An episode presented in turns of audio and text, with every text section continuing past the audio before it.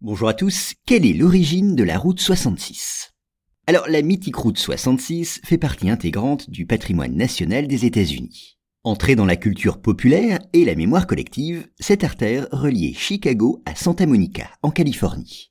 Mais depuis 1985, la route 66 n'a plus d'existence officielle. Cependant, elle reste toujours parcourue par les nostalgiques d'une certaine image de l'Amérique. Aux États-Unis, c'est en 1921 qu'une loi pose le principe de la création d'un réseau routier fédéral, composé de routes reliées entre elles. Et c'est à la tête d'un organisme spécifique que l'industriel Cyrus Avery se charge, avec l'aide de son équipe, de sélectionner ces grandes artères. Et à cette occasion, il décide de donner à ces routes non pas des noms, mais des numéros. Les axes orientés est-ouest se verraient ainsi attribuer des nombres pairs. C'est ainsi qu'en 1926, la route devant relier Chicago à Los Angeles porte d'abord le numéro 60, puis, à la suite d'une contestation, elle prit le numéro 66. Voilà, la route 66 était née.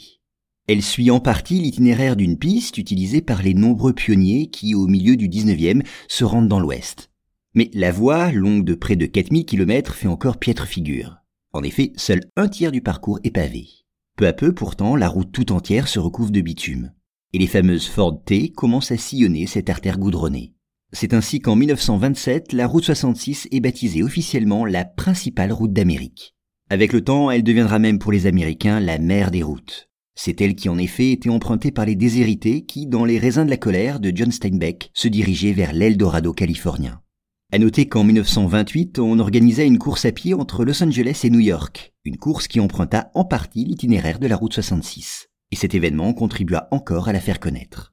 Enfin, en 1937, la route est finalement bitumée sur toute sa longueur. Et la même année, le tracé en est légèrement modifié, retranchant quelques centaines de kilomètres à la célèbre artère.